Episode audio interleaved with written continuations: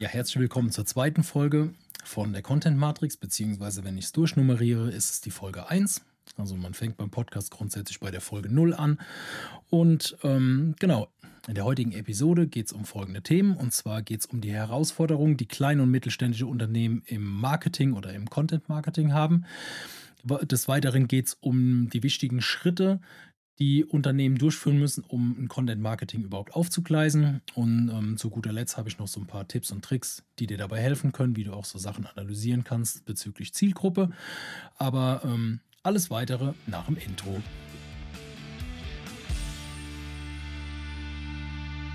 Ja, kommen wir zum ersten Punkt aus der Folge, die Herausforderungen, die kleine und mittelständische Unternehmen haben, wenn es um den Bereich Content Marketing geht. Die liegen eigentlich auf der Hand, weil Viele kleine und mittelständische Unternehmen haben das Problem, dass sie keine eigene Marketingabteilung haben, beziehungsweise keine eigene Person oder eine Person, die explizit nur für diesen Bereich zuständig ist. Und dann wird es halt in der Regel schwer. Dann muss es irgendwer aus der Abteilung mitmachen und dann fehlt natürlich die Erfahrung, das Equipment bis man irgendwann bei dem Punkt ist, dass man doch zu einer Agentur geht. Die rufen dann horrende Summen auf, die für dieses Content Marketing im Done for You dann äh, fällig werden. Und dann wird das Ganze wieder auf Eis gelegt und wir kennen alle den Prozess. Man will irgendwo mit starten, man weiß aber nicht genau, womit man starten will. Und das sind so die, die klassischen Herausforderungen, die ich auch von meinen Kunden höre, wenn wir im Gespräch sind. Da heißt es oft, wir haben keine Zeit dafür, wir haben keine, kein Personal, was sich damit auseinandersetzen kann. Oder uns fehlen ganz konkret auch einfach die Ideen, die wir in Themen verfassen sollen. Als nächstes kommt eigentlich immer die Frage, wie viel Content sollen wir überhaupt produzieren?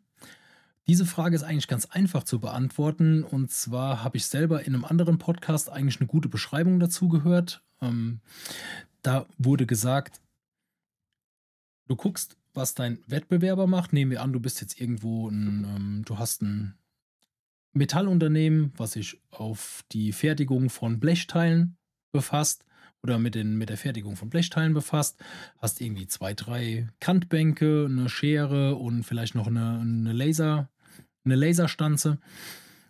Und dann guckst du, wer in deinem Umkreis ist ungefähr in dem gleichen Bereich tätig, hat die gleichen Produkte oder ähnliche Produkte, die gefertigt werden. Und dann guckst du, wie ist der aufgestellt? Hat er vielleicht ein Instagram-Konto, hat er ein Facebook-Konto, ist er vielleicht sogar bei TikTok aktiv? Ähm, und so weiter. Du guckst dir an, was macht dein Wettbewerb. Jetzt hast du rausgefunden, dein Wettbewerb, der ist irgendwo auf Instagram oder hat einen Instagram-Account, vielleicht noch eine, irgendwo eine Facebook-Seite, die allerdings nur hier und da mal bespielt wird. Aber auf dem Instagram-Account postet der recht regelmäßig alle zwei Wochen einen Beitrag. Wenn du dich jetzt fragst, wie oft du posten sollst, dann kannst du dir andersrum die Frage stellen, du willst ja mit deinem Content, mit dem, wie du rausgehst, willst du in die Sichtbarkeit kommen. Das heißt, du willst ja von anderen im besten Fall von deinen Kunden, Neukunden wahrgenommen werden. Wenn du es jetzt irgendwie hinbekommst, einmal im Monat einen Beitrag hochzuladen, lädt dein direkter Wettbewerber ja schon zweimal so viele Beiträge hoch wie du. Wenn du es jetzt allerdings hinbekommst, einmal pro Woche einen Beitrag hochzuladen, bist du einmal mehr in der Sichtbarkeit als dein Wettbewerber. Wenn du das jetzt dann hochrechnest auf ein halbes Jahr, auf ein ganzes Jahr und so weiter, kannst du dir ausrechnen, was das Ganze ausmacht. Und wenn jetzt ähm, Kunden oder potenzielle Neukunden nach diesen Produkten suchen, nach deiner Dienstleistung suchen, dann kommen die irgendwann über Google-Suche oder sonst irgendwelche Quellen, kommen die an dich dran und sehen dann, ach Moment, der hat ja sogar einen Instagram-Kanal. Ja, da wollen wir doch mal gucken, was der so vertreibt oder was der macht. Und durch diesen Instagram-Kanal, wenn der gut aufgebaut ist oder generell die Kanäle, die gut aufgebaut sind, baust du ein Vertrauen zu deinen potenziellen Neukunden auf. Will heißen, ähm, Leute, die dich nicht kennen, wollen einen Vertrauensvorschuss. In der Regel sagt man, also die Zahl ändert sich jedes Mal und keiner kann sie wirklich belegen. Man redet immer so von 7 bis 14 Berührungspunkte, die ein Mensch mit einer Marke machen muss, bis man kaufbereit ist. Du kennst es vielleicht von dir selber, du interessierst dich beispielsweise für einen, einen Gartentisch für, das, für die nächste Grillsaison und dann informierst du dich darüber. Dann wird dir plötzlich wird dir Werbung angezeigt auf verschiedenen Kanälen zu Gartentischen. Jetzt verlässt du die Plattform, gehst auf eine nächste Plattform, aber irgendwie hat der ganze Algorithmus erkannt, dass du dich dafür interessierst und du bekommst auf jeder Plattform Gartentische angezeigt. Jetzt ist dann eine Marke dabei, die ganz interessanten, ganz sympathischen Content dazu produziert und du guckst und guckst und guckst immer wieder diese eine Plattform zu dem Thema Gartentischen. Und irgendwann überlegst du, ja, wo gibt es die denn? Ah, dann stellst du fest, du musst irgendwie 20, 25 Kilometer fahren, die sind in der Nähe, haben die einen Laden, dann fährst du dahin, aber du hast diesen Gartentisch eigentlich schon gekauft, bevor du in, der, in dem Unternehmen warst, der, der, ähm, was den Gartentisch vertreibt. Das kannst du für dich nutzen, indem du immer präsent bist zu deinen spezifischen Themen. Dass du dir wirklich raussuchst, wo kenne ich mich gut aus, wie kann ich das verständlich erklären, weil nicht jeder, der dir zuhört oder auch jeder deiner Kunden hat dein Fachwissen zu dem Gebiet. Also versuch immer das Ganze möglichst einfach zu erklären. Ich versuche es hier auch in dem Podcast, wird mir wahrscheinlich auch nicht immer, nicht immer so leicht fallen und ich werde auch diverse Fachbegriffe mit Sicherheit mal reinwerfen. Dann bitte immer kommentieren. Gehe ich gerne nochmal drauf ein und versuche das dann auf einfache Art und Weise mitzuteilen. Genau, das sind so die Punkte, wo man dann sagen kann, das sind so die Herausforderungen, erstmal damit anzufangen, wie starte ich damit durch. Aber das wird nach und nach immer einfacher. Ähm, wenn man jetzt auf das nächste Thema eingeht, die wichtigsten Schritte, die man machen muss, bevor man mit Content Marketing startet, die sind eigentlich überall gleich. Du beginnst damit, Recherche zu betreiben, wer ist deine genaue Zielgruppe. Also mit genauer Zielgruppe oder im, wenn man im Internet schon mal ein bisschen liest, dann ist es die Buyer-Persona oder ein Customer-Avatar, ist eigentlich grob gesagt erstmal das gleiche. Also die Leute, die jetzt im Marketing sind, werden mich dafür steinigen, weil es gibt doch durchaus Unterschiede. Aber jetzt, um das einfach zu erklären, eine Zielgruppe ist ja eine Mehrzahl von Personen, die sich für dein Produkt interessieren dann gibt es die Buyer-Persona oder den Customer-Avatar, also Kunden-Avatar. Das ist eine spezifische, äh, eine spezifische Person, die du in deinem Content-Marketing ansprechen kannst. Jetzt könnte ich sagen, ich habe mir aus der Metallindustrie eine spezifische Person ausgesucht, die hat einen Namen, die hat ein Alter, die hat ein Einkommen und so weiter. Die Probleme, Herausforderungen von dieser Person habe ich alle irgendwo einmal runtergeschrieben und die ergeben meinen Kundenavatar. Hat zur Folge, dass du deine Beiträge, die du in Social Media postest, direkt auf eine klare Person projizieren kannst. Du sprichst nicht mehr eine Masse an von Leuten, sondern du kommunizierst mit einer Person. Mir fällt es hier in dem Falle auch schwer, weil Podcast, man weiß immer, das hören viele Leute, irgendwann hast du eine große Zuhörerschaft und trotz alledem versuche ich dich persönlich anzusprechen, weil du sitzt in der Regel alleine im Auto, bist von A nach B unterwegs und hörst diese Folge und kommt dir wahrscheinlich eher selten vor, dass du mit zehn Leuten zusammen dich zum Podcast hören triffst. Also wäre das erste Mal, dass mir sowas ähm, dass mir sowas zu Ohren kommt. Von daher mach dir genau klar, Wer ist dein Zielkunde?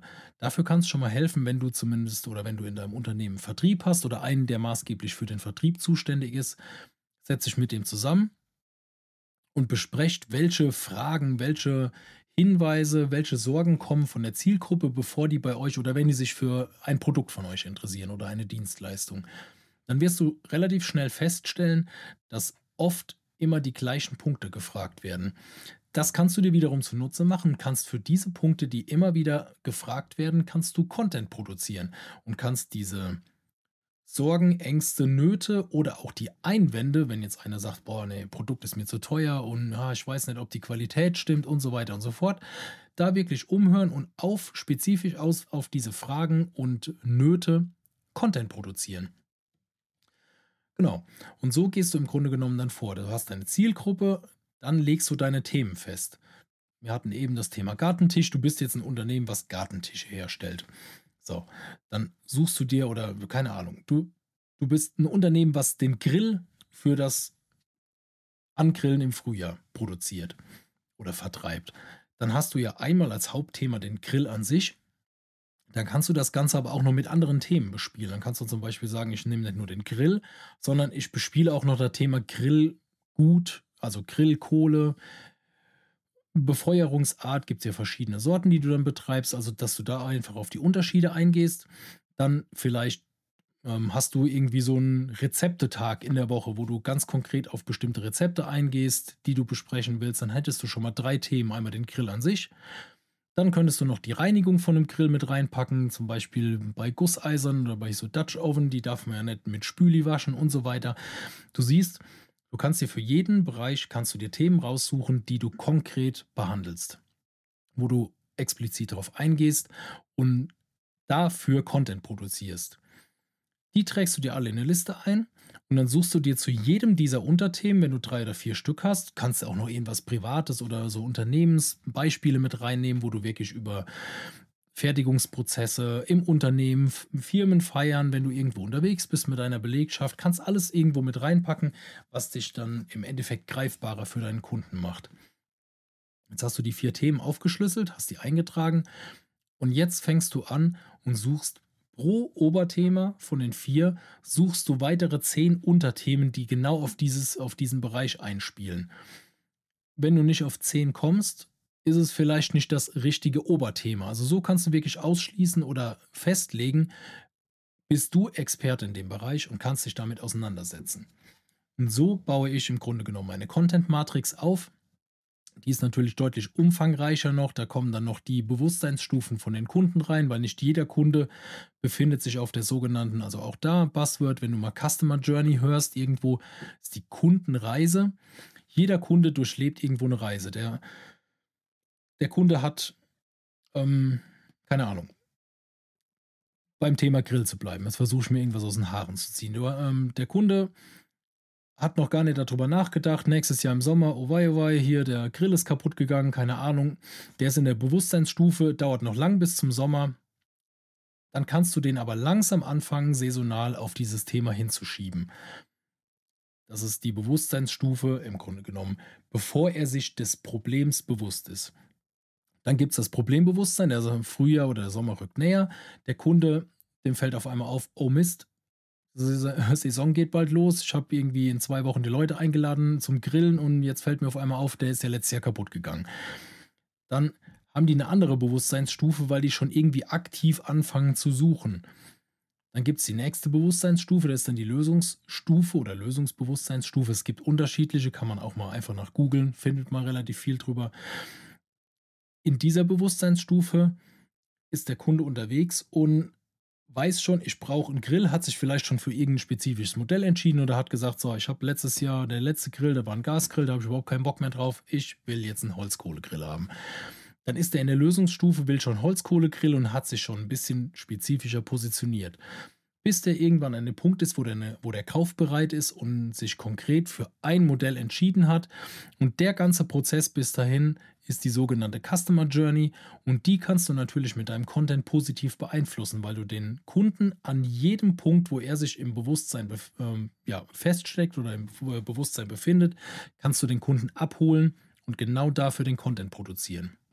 Und so baust du dann deine Content-Matrix auf und die wird dann wirklich innerhalb kürzester Zeit unfassbar groß und du, du hast auf einen Schlag Themen, wo du dir denkst, ja, da hätte ich jetzt Ewigkeiten sonst für gebraucht. Und wenn du die einmal festgelegt hast, dann geht es nachher darum, dass du wirklich sagst, okay, ich überlege jetzt mal, auf welchen Kanälen kann ich meinen Content ausbringen, wo ist meine Zielgruppe überhaupt unterwegs. Und da gibt es verschiedene Ansätze. Wenn man jetzt sagt, okay, ich habe jetzt nicht so, Videoschnitt ist nicht so meins, dann fallen dir im Grunde genommen schon mal ein paar Kanäle automatisch weg, ob da deine Zielgruppe unterwegs ist oder nicht. Reduziert halt ein bisschen deinen Arbeitsaufwand. Ich bzw. wir in der Agentur machen es so, wir bespielen alle relevanten Kanäle mit allen relevanten Beitragsarten, kann man eigentlich sagen.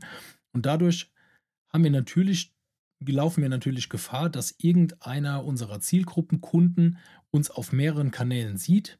Kommt mir, ist bei mir genau das gleiche. Ich habe auch einen, den ich ähm, relativ intensiv verfolge. Den sehe ich mittlerweile auf unzähligen Kanälen, habe aber sein Newsletter abonniert. Macht mir persönlich nichts, dass ich teilweise auf zwei Kanälen das gleiche Video sehe. Aber es gibt auch Leute, die stört es vielleicht und da muss man halt da ein bisschen gucken, wie das Ganze so ankommt, wie auch das Feedback aus der Runde ist. Aber grundsätzlich kannst du eigentlich sagen, oder ist unsere Erfahrung, je präsenter du auf allen Kanälen bist, desto mehr wirst du auch wahrgenommen, weil dein Gesicht sieht jeder irgendwo. Da vielleicht als kleines Beispiel zu diesem zu diesen sieben Touchpoints, die einer braucht, um zu kaufen. Da gibt es so ein schönes Anekdötchen. Du gehst morgens aus dem Haus, dein normaler Arbeitsweg, immer die gleiche Zeit und dir kommt jeden Morgen auf dem Weg eine ältere Frau entgegen, ihr grüßt euch, nickt euch nicht zu, wechselt aber kein Wort miteinander. Das passiert jetzt über drei oder vier oder fünf Wochen. Du hast die Frau vorher noch nie gesehen, aber ihr seht euch jeden Morgen, grüßt euch ganz nett und das war's. Irgendwann klingelt es bei dir an der Tür, morgens früh. Du gehst an die Tür und siehst die Frau, die dir jeden Morgen beim Spazierengehen begegnet. Machst die Tür auf und die guckt dich an und sagt, ja, schönen guten Tag, ist mir total unangenehm, aber ähm, ich habe irgendwie vergessen, bei der Bank vorbeizugehen und ich muss mit dem Bus in die Stadt fahren. Ähm, können Sie mir mal 20 Euro leihen? Die Hürde dieser Person oder dieser Frau dann die 20 Euro zu leihen, ist deutlich geringer, weil du die, weil du im Grunde genommen schon eine Beziehung zu dieser Person aufgebaut hast, obwohl ihr noch nie ein Wort miteinander gewechselt habt. Und das ist eigentlich so ein treffendes Beispiel, wie wichtig das ist, präsent zu sein und aus der, ja, aus dem Schatten irgendwie hervorzutreten, um deinen Kunden wirklich zu zeigen, hier bin ich, dafür stehe ich, das sind meine Produkte, das ist mein, ähm, ja, das ist mein, ja, man sagt immer im Marketing Unique Selling Point, also dein Alleinstellungsmerkmal. Und jeder hat ein Alleinstellungsmerkmal. Und wenn es wirklich nur, in Anführungszeichen, nur die Kommunikation nach außen ist, mit der du dich ganz konkret von deinem Wettbewerb unterscheidest. Genau. Und zu guter Letzt hatte ich ja noch das Thema Tipps und Tricks aufgeschrieben. Ihr seht, ich habe ähm, mir Stichpunkte aufgeschrieben, vielleicht gerade hierfür, wenn ihr jetzt mit Podcast starten wollt.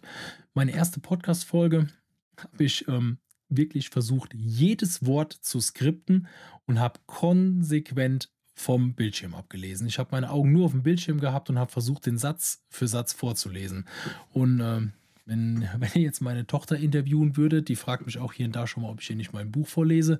Die wird jetzt im November 6. Ähm, es ist nicht meine Stärke, das Lesen. Ich kriege das hin, aber ich habe noch nie so wahnsinnig gerne gemacht. Mach's natürlich, wenn die Kiddies danach fragen, schon, alles gut. Aber es hat genauso geklungen, wie ihr euch das jetzt vorstellen könnt oder wie du dir das vorstellen kannst. Siehst du, da hatten wir jetzt das Thema, wie ihr euch das vorstellen könnt. Ist halt auch gar nicht so einfach, aber auch sowas würde ich jetzt niemals versuchen, nachher rauszuschneiden, weil ich will niemandem suggerieren, dass hier das ja alles perfekt ist, weil das ist es überhaupt nicht. Ich mache auch meine Fehler. Ich habe auch manche Einstiege zu einer Podcast-Folge, die mache ich einmal, zweimal, dreimal. Ist vollkommen normal locker dran gehen und dann funktioniert das schon. Wie gesagt, Tipps und Tricks jetzt hier beim Podcast mache ich mir ein grobes Skript, wo eigentlich nur Stichpunkte drinstehen. Also ich schreibe mir auf, welche Stichpunkte ich behandeln will. Und wichtig bei einem Podcast ist eigentlich ganz einfach, dem Zuhörer am Anfang schon mitzuteilen, worauf er sich einstellen kann in der Folge. Ich habe es zum Beispiel in dem Agentur-Podcast, den wir betreuen oder den wir selber machen, haben wir das am Anfang andersrum gemacht und haben immer mit einem Intro gestartet. Hallo, wir sind und das ist der Podcast, bla bla bla und die Folge so und so. Bis ich irgendwann gedacht habe, es interessiert ja keinen. Also so ein Intro ist super schön, aber muss das wirklich so lang sein? Nö, muss es nicht. Und dann haben wir halt irgendwann den, den Cut gemacht und haben wirklich erstmal vorgestellt, über welche Stichpunkte wir uns unterhalten wollen. In der Podcast-Folge ist halt dann eine, eine Interview-Folge. Ich mache es mit meiner Kollegin zusammen. Und jetzt hier in dem Fall sind auch meine ersten Solo-Folgen. Also ist jetzt die zweite Folge, die du hörst, ist meine zweite Solo-Folge, die ich aufgenommen habe. Und da ist es halt umso schwerer, weil man keinen direkten Gesprächspartner hat. Ich gucke jetzt gerade konsequent in die Kamera rein, beziehungsweise manchmal gucke ich aufs Display, weil auch das ist für mich immer noch ungewohnt, die Augen wirklich in die Linse zu richten. Genau. Aber um nochmal auf die Tipps zurückzukommen. Stichpunkte für eine Podcast-Folge mach dir Templates für deine Beiträge fertig. Du siehst es vielleicht bei mir auf LinkedIn. Ich habe immer einen konstanten Look, der sich auch in der Zeit natürlich mal verändert hat. Soll der auch, darf der auch, alles gut. Aber du hast ein Template, was du immer wieder verwenden kannst für deine Folgen. Und das macht dir halt nachher den Weg oder die Arbeit ein bisschen leichter, weil du immer auf schon Fertiges zurückgreifen kannst. Wenn du jetzt hier bei dem Thema Video bist, pack dir nimm immer wieder die gleiche, die, das gleiche Mikro. Nutz immer ungefähr die gleiche Räumlichkeit, weil das macht es dir nachher in der ähm, Nachbearbeitung von dem, äh, von dem Content macht es dir halt deutlich leichter, weil du genau weißt, wie laut ist das Mikro eingestellt? Wie ist die Beleuchtung? Ich habe jetzt hier ein Beleuchtungssetup, das lasse ich ganz genau so hier stehen. Das heißt, wenn ich eine Podcast-Folge aufnehmen muss, mache ich meine Kamera aufs Stativ, setze mich hin und ähm, dann geht's dann kann ich direkt loslegen. Ich muss nicht erst noch das Licht einstellen, die Beleuchtung irgendwie einjustieren. Und mach's dir so einfach wie möglich. Wenn es an die Textbeiträge geht, auch da, hier, es gibt KI, nutzt die KI. Ich nutze sie zum Beispiel, um mir Ideen zu holen, um auch Ideen für Beiträge mir zu schreiben. Wenn ich dann die Beiträge von der KI generiert bekommen habe, nutze ich oder schreibe die auf meinen Sprech oder auf mein Wording um und gebe die aber wieder zurück in die KI und sage dann so, analysiere bitte den Schreibstil von meinem korrigierten Beitrag und wende diesen für die nächsten Beiträge an. Und dann siehst du, dass in diesem Chat, den du dann, wo auch immer, Chatbot, Bart, was auch immer du verwendest, wird der Stil von deinen Beiträgen immer mehr nach dir klingen. Und da soll es ja nachher drauf hinaus. Es soll ja nicht so ein Einheitsbrei sein und man kennt immer ganz deutlich, wenn irgendwelche Leute auf LinkedIn, Instagram, sonst irgendwo KI-Beiträge eins zu eins kopiert haben, müsst ihr mal drauf achten oder musst du mal drauf achten. Da beginnt fast jeder Absatz mit einem Emoji und endet mit einem Emoji. Und daran erkennst du immer recht gut, der hat jetzt nur Copy-Paste gemacht. Wo wir aber auf das nächste Thema kommen, ähm, weshalb ich auch das Videoformat noch mitgewählt habe. Ich gucke jetzt hier konstant in die Kamera rein, ich setze mich hin, filme mich, nehme eine Audiospur auf die Wahrscheinlichkeit, dass das jetzt eins zu eins von der KI kopiert werden kann mit Bild, es gibt auch da mittlerweile Methoden, aber es, ich will halt versuchen, damit noch einen, gewisse, einen gewissen Punkt von Authentizität, auch wenn ich das Wort überhaupt nicht mag, rüberzubringen, weil ich hier sitze und nicht irgendein Pseudo-Mensch, der hinter einer KI steckt, einen Beitrag hochgeladen hat, wo er sich noch nicht mal fünf Minuten mit auseinandergesetzt hat. Genau. Und das wären eigentlich so die, die Tipps, die ich mit rausgeben kann. Sei du selber, such dir eine klare Markensprache aus, wie du kommunizierst. Ich duze zum Beispiel konsequent, also wenn man mal auf einen Punkt von dieser Markensprache eingeht, dass ich halt konsequent duze, weil ich mit diesem Du und Sie auch schon potenzielle Kunden, die gar nicht zu mir passen würden oder die gar nicht zu mir und meiner Art passen würden, die kann ich damit direkt aussortieren. Wenn jetzt einer konsequent auf dieses Sie besteht, und ich aber weiß, damit hast du in der Regel ein bisschen Schwierigkeiten nachher im, in der Abarbeitung. Die Kunden sind in der Regel ein bisschen komplizierter gestrickt. Muss nicht sein, aber kann sein. Dann sortiere ich darüber direkt aus und sage, okay, vielleicht will ich mit dieser Art Kunde überhaupt nicht zusammenarbeiten. Da bin ich nicht der Richtige für. Dafür gibt es aber andere, die dann für den Kunden vielleicht genau die richtige Sprache an den Tag legen. Und deswegen sei du selber, Versuch so zu starten, wie es für dich machbar ist, ohne dich irgendwie zu übernehmen, weil ja, eins ist festzuhalten, Content Marketing ist halt, wie viele auch sagen werden, da bin ich nicht der Einzige und ist auch nicht meine Erfindung, ist halt ein Marathon und kein Sprint.